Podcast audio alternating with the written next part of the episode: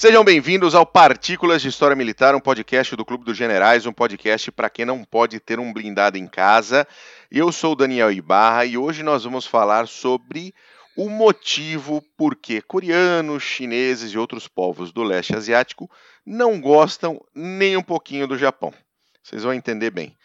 Comigo sempre ele, o homem, o mito, Glênio ah, Madruga. Tudo bem, Mac? Tudo jóia. Saudações cavalarianas a todos os nossos ouvintes.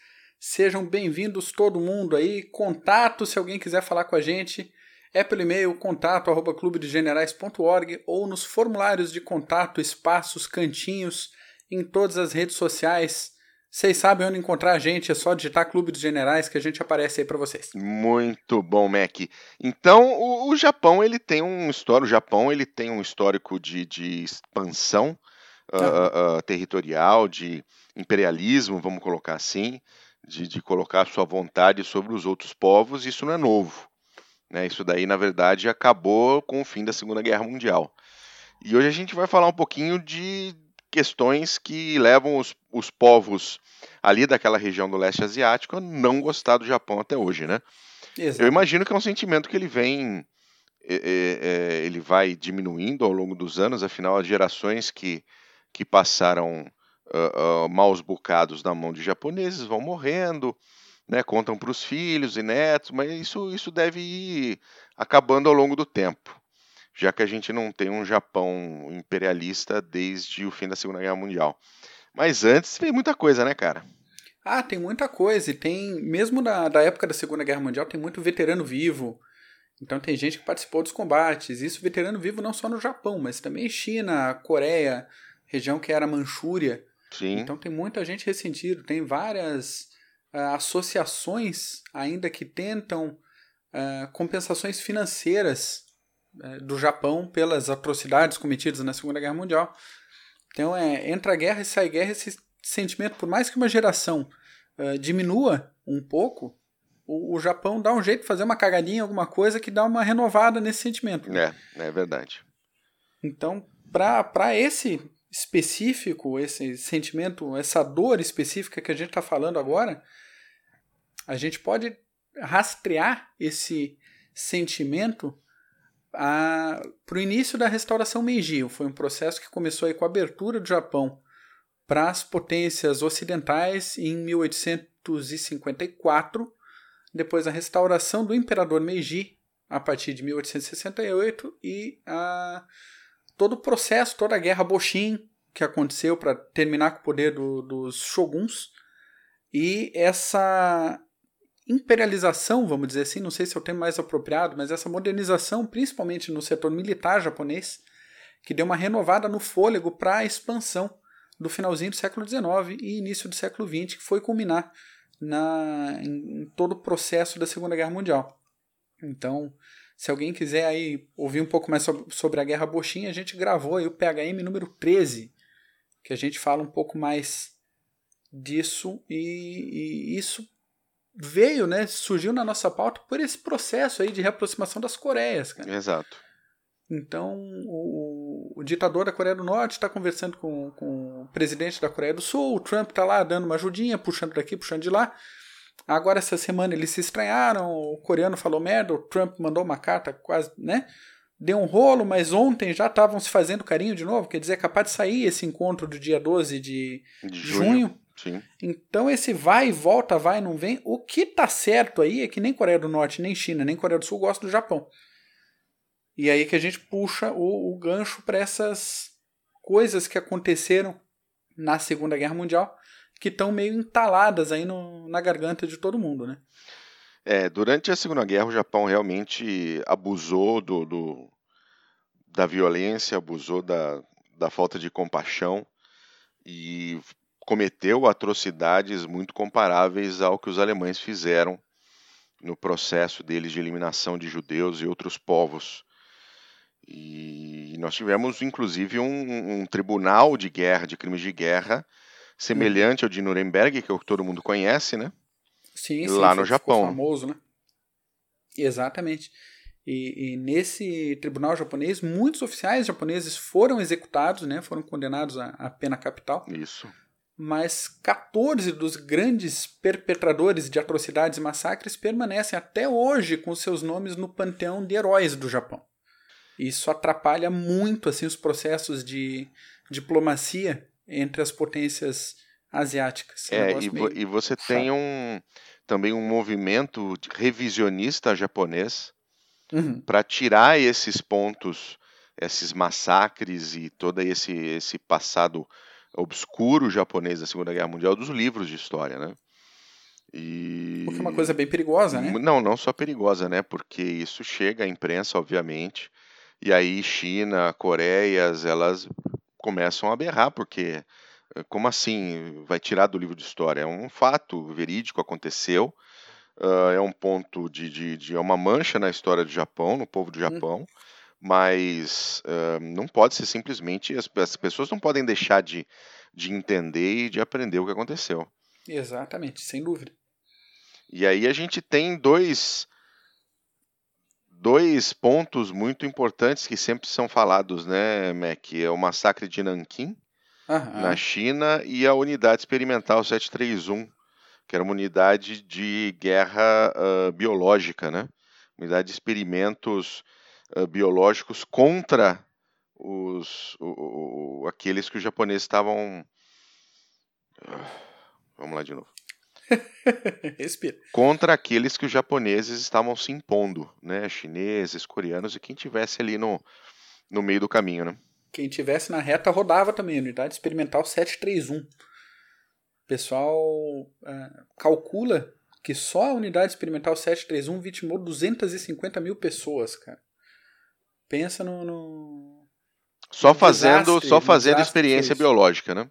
Só fazendo experiência biológica, exatamente e o massacre de Nanquim, com cerca de 60 mil estupros e 300 mil mortos, a imensa maioria civis. Então não era a tropa combatente, né? A gente não está falando de uma batalha em campo aberto que morreu 300 mil de um lado e não sei quantos mil do outro. Não, foi tropa regular, exército imperial japonês contra a população dessa da cidade de Nanquim e vários outros massacres que aconteceram na época. Eram estupros coletivos, decepções, uhum. uh, todo tipo de, de, de, sofrimento que podia ser infligido, uh, beber em ponta de baianeta, uh, aquilo de pior que o ser humano possa fazer a outro ser humano. Os japoneses. com direito a pose e foto. Né? Pose né? e foto, é, não é um negócio que não é documentado e que simplesmente apareceu por aí. Ah. Então é um negócio bem complicado o que aconteceu em Nanquim e a gente vai falar agora de 10 eventos que, que obviamente Nanquim e a unidade experimental C31 não estão nessa lista de 10, mas são 10 eventos que vão contribuindo para que haja esse problema. Então vamos lá, o primeiro episódio é o massacre de Paritsulong. Então, em janeiro de 42, meião da campanha da Malásia, australianos e indianos foram cercados pelas forças japonesas perto da ponte de Paritsurlong, por isso o nome do massacre. Sim, né? sim, hein, hein. Então, após dois dias de resistência e combate firme ali, o pessoal já sem comida, sem munição, os soldados que tinham alguma aptidão física ainda resistente foram autorizados pelo comando a se embrenhar no mato e tentar chegar na, na retaguarda, nas uhum, linhas de uhum, retaguarda. Sim.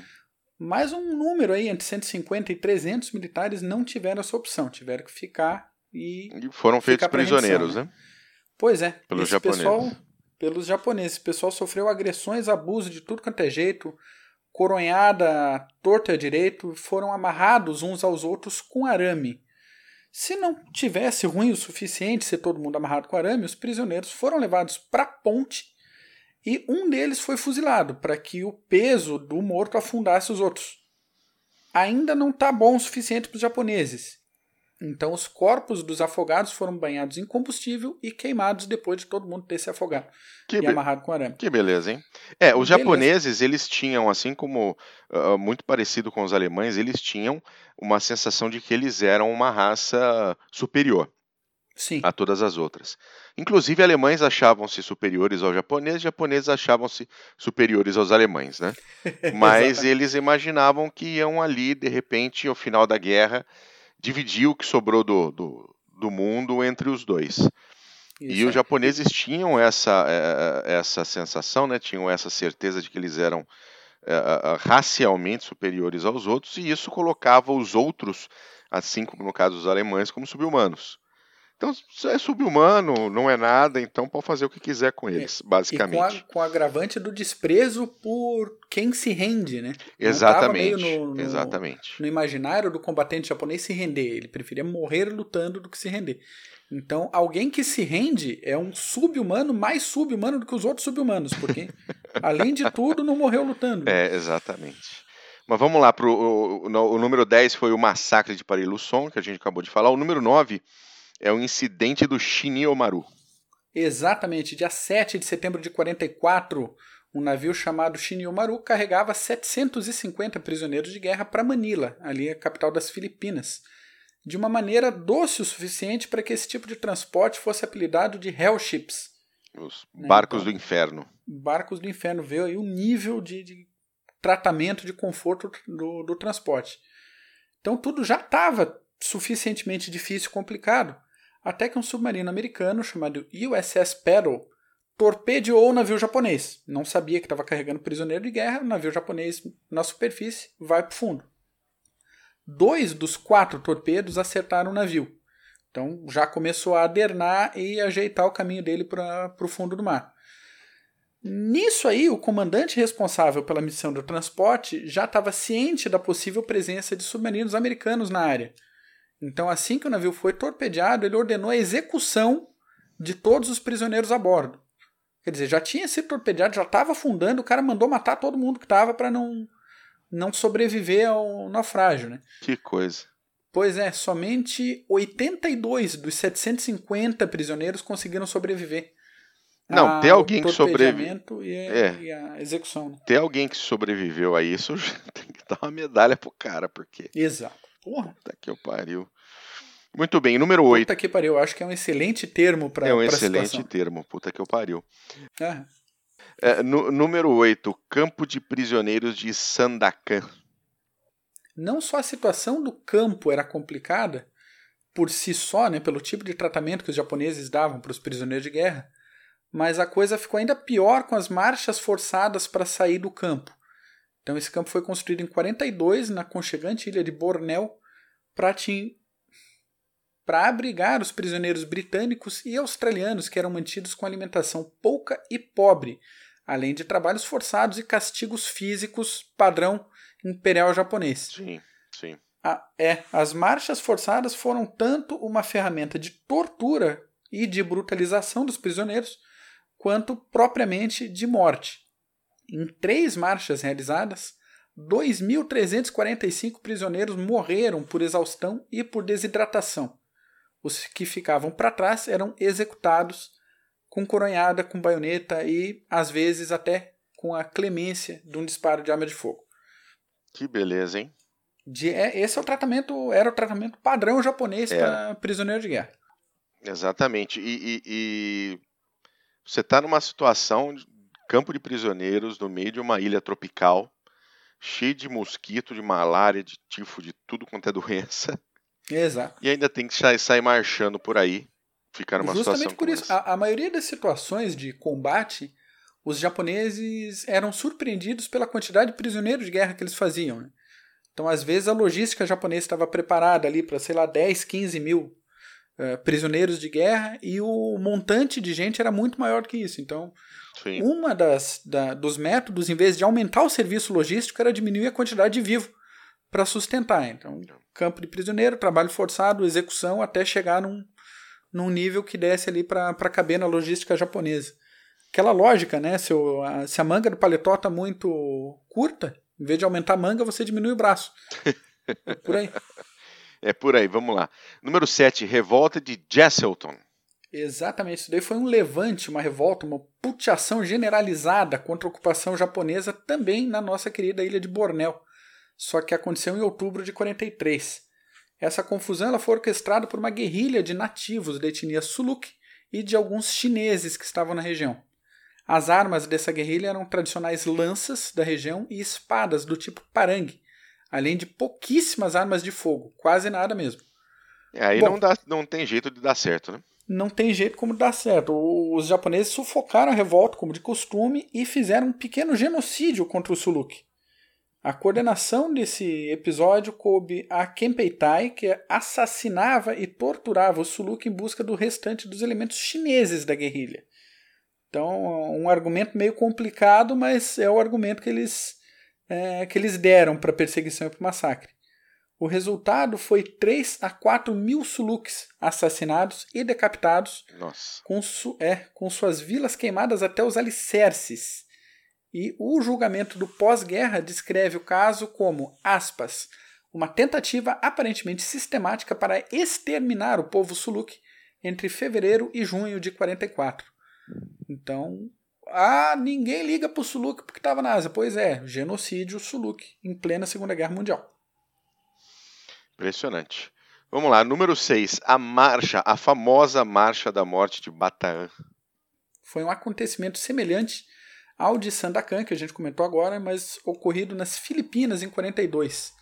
Cerca de 75 mil soldados foram deslocados de Bataan para o campo O'Donnell, num percurso de mais ou menos 150 quilômetros, a maioria desse percurso sendo realizado a pé pelo pessoal. Então, condições de costume, pouca comida, pouca água, muita diarreia, muita malária, retardatários sendo mortos a golpes de baioneta ou servindo como objetos para a prática de golpes de katana por oficiais japoneses. Felizmente, centenas de homens conseguiram fugir para a floresta. Porém, somente 54 mil dos 75 mil prisioneiros iniciais chegaram ao destino com vida. Então, a gente está falando aí de 150 km de caminhada e 20 mil, 21 mil mortos. Puxado. Puxado, puxado. Número 5, Massacre de Suqing. Isso aí. Essa foi uma operação direcionada para acalmar os elementos hostis, aqui é quantas aspas vocês quiserem, em Singapura, depois da tomada da cidade pelos japoneses.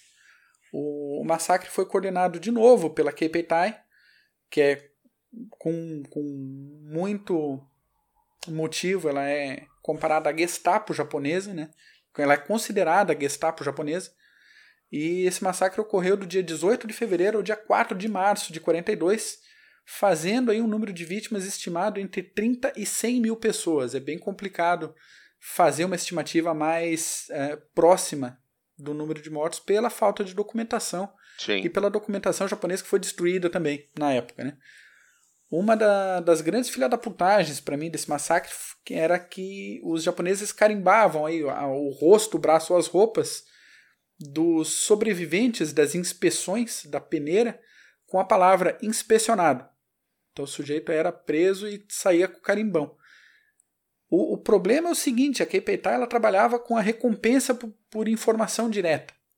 Então alguém que fazia parte, que entrava nessa peneira, Sim. provavelmente tinha que denunciar alguém tanto faz ser inocente ou não, para tentar sair com vida. Então, ou o cara morria, ou o cara saía com aquele carimbão e um. Provavelmente vários olhares locais, assim, foi tu que denunciou a galera é. Ter tanta gente Acaba, morrendo. Tá carimbado como colaboracionista, né? É isso aí.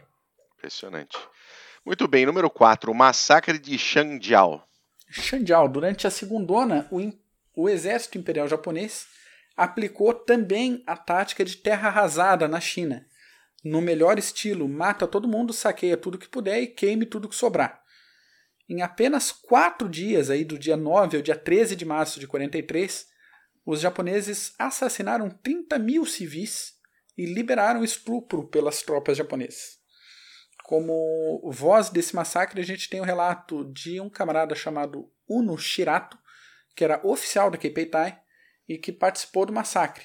Agora as palavras dele. Eu pessoalmente decapitei mais de 40 pessoas. Hoje eu não lembro dire direito de nenhuma delas. Pode parecer extremo, mas se eu passasse mais de duas semanas sem cortar uma cabeça, eu sentia que algo não estava certo. Eu precisava fisicamente desse alívio. O sujeito tinha a cabeça no lugar, né? Que filho da puta, né? A liberdade do podcast é que a gente pode fazer. Que filho de uma puta esse Uno Shirato. Ele é tinha a cabeça no lugar, mas não deixava a cabeça dos outros no lugar. ah, tá louco, cara. Impressionante. E assim, tudo normal. Ele ficava agoniadinho. Ah, tá, tô duas semanas sem decapitar ninguém. Vou ter que dar um jeito nisso. Porra. E aí a gente não está falando aí de um momento de. Bronha, a grande diferença aqui de um, de um soldado que está na frente de batalha, numa situação de extremo estresse, e acaba tomando uma atitude uh, uh, impensada, uma atitude fora do, do, das regras, é muito diferente de um sujeito que faz isso por prazer e ele simplesmente escolhe alguém com quem ele não está combatendo, ou seja, não é um combatente, normalmente um, um civil, uhum. e resolve matar e decapitar a pessoa. É, é isso aí. Psicopata. É isso aí. É a gente tem que é, separar bem de quem está lá. separar, exatamente. Trabalhando, né, como trabalho militar, fazendo, combatendo bom combate, vamos dizer assim, e de quem não está fazendo isso. De psicopatas que estão no meio militar e que dão vazão a, a esse tipo de atrocidade. Número 3, o massacre de Manila. Pois é, durante a retomada de Manila, entre fevereiro e março de 45, os japoneses dedicaram parte da sua atenção, da sua raiva e toda a frustração da própria incompetência, direcionou isso para os civis locais. Talvez síndrome do peru pequeno, talvez. O total de baixas civis foi de aproximadamente 100 mil pessoas. Caramba!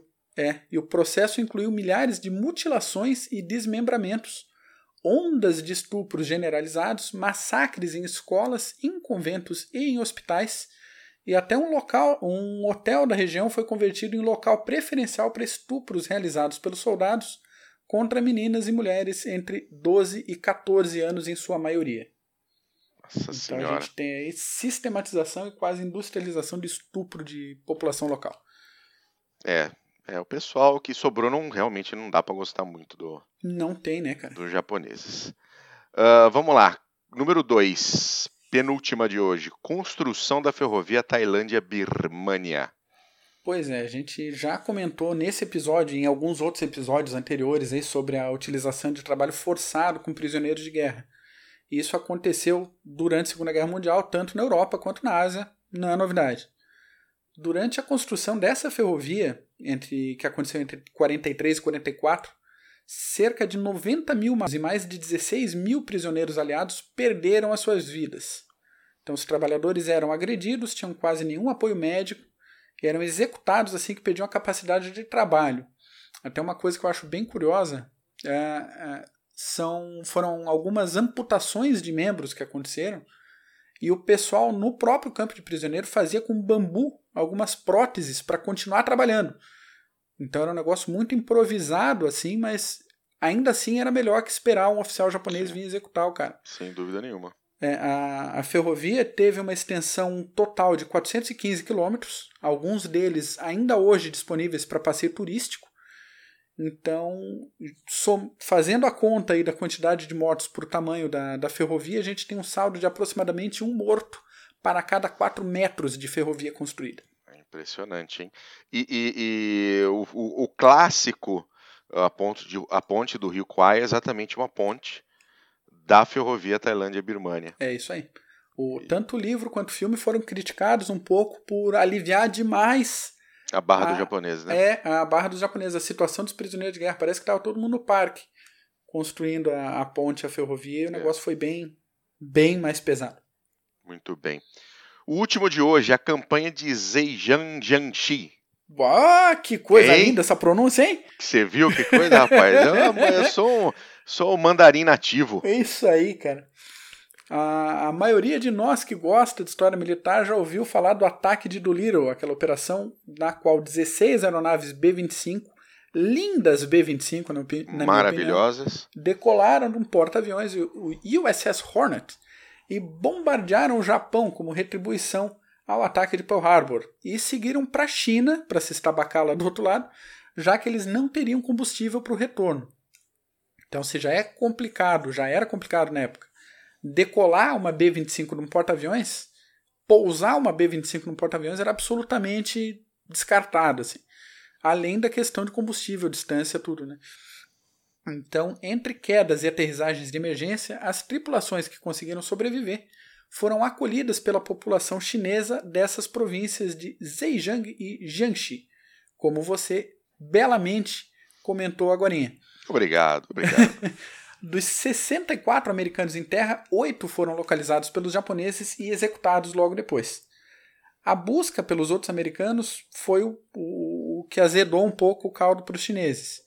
Isso se tornou uma caça que incluiu diversas execuções e queima de vilas completas como castigo a essas populações, justamente por terem ajudado os americanos. Estima-se que tenham sido mortos cerca de 200, 250 mil chineses, cara. Puta que pariu. Para procurar 50 e poucos americanos. O comandante da operação era um sujeito chamado Shunroro Hata, o mesmo camaradinha que coordenou posteriormente o massacre de Shangjiao, que a gente comentou agora. Sim. Tem mais para complicar a situação? Tem. Em 48, esse cara foi condenado à prisão perpétua, mas foi libertado seis aninhos depois. Ele viveu tranquilamente como uma figura pública respeitada no Japão e coordenava uma instituição de caridade chamada Kaikosha, dedicada a ajudar os veteranos de guerra japoneses. Olha só. É, é, aí nego fica muito puto da Que vida, homem né, de bom coração esse cara, né? Bom coração. Mata bom 250 coração. mil chineses e vira um herói no Japão, porque tá lá. Tá vivo, tá vivo. solto, bonitinho, tranquilo que eu pariu. É de ficar muito puto mesmo, né? É, realmente, realmente. Não, os, os chineses, os chineses, desculpe, os japoneses, é, diferente dos, dos alemães, não fizeram um, um genocídio sistemático a uma população específica, mas eles não perderam nenhuma oportunidade uhum. de massacrar quem fosse necessário para atingir o objetivo deles. Exatamente. Então é bem ruim e aí dá para a gente entender por que, que chineses, coreanos têm realmente muita, muitos pés atrás contra os japoneses, apesar de que os japoneses, obviamente, se ocidentalizaram após a Segunda Guerra Mundial, são um outro povo, mas você ainda tem muita gente que quer ver revisionismo nas escolas japonesas, não falando de massacres, escondendo essa parte da história, uhum. que tem que ser tem que ser explorada, tem que ser dita e tem que ser mostrada. Isso não tem jeito. Sem dúvida nenhuma, sem dúvida nenhuma. É, você falou muito bem agora, não é o mesmo povo, então não dá pra gente olhar para os japoneses de hoje e, ah, bando de, de gente, né? Não, claro que não, pelo amor de Deus. Bando de criminoso, cara, é outra, outra coisa, outra situação. Tem, e, há, e há muito, há muito na cultura japonesa se, a se admirar e a se buscar, muito na educação japonesa a se admirar. Sem dúvida. E a se buscar, então isso foi o que aconteceu num Japão que não existe mais. Né? Esse Japão, uh, entre a restauração Meiji e o fim da Segunda Guerra Mundial, não existe mais. Ele foi uh, uh, erradicado do mapa com a ocupação americana, britânica.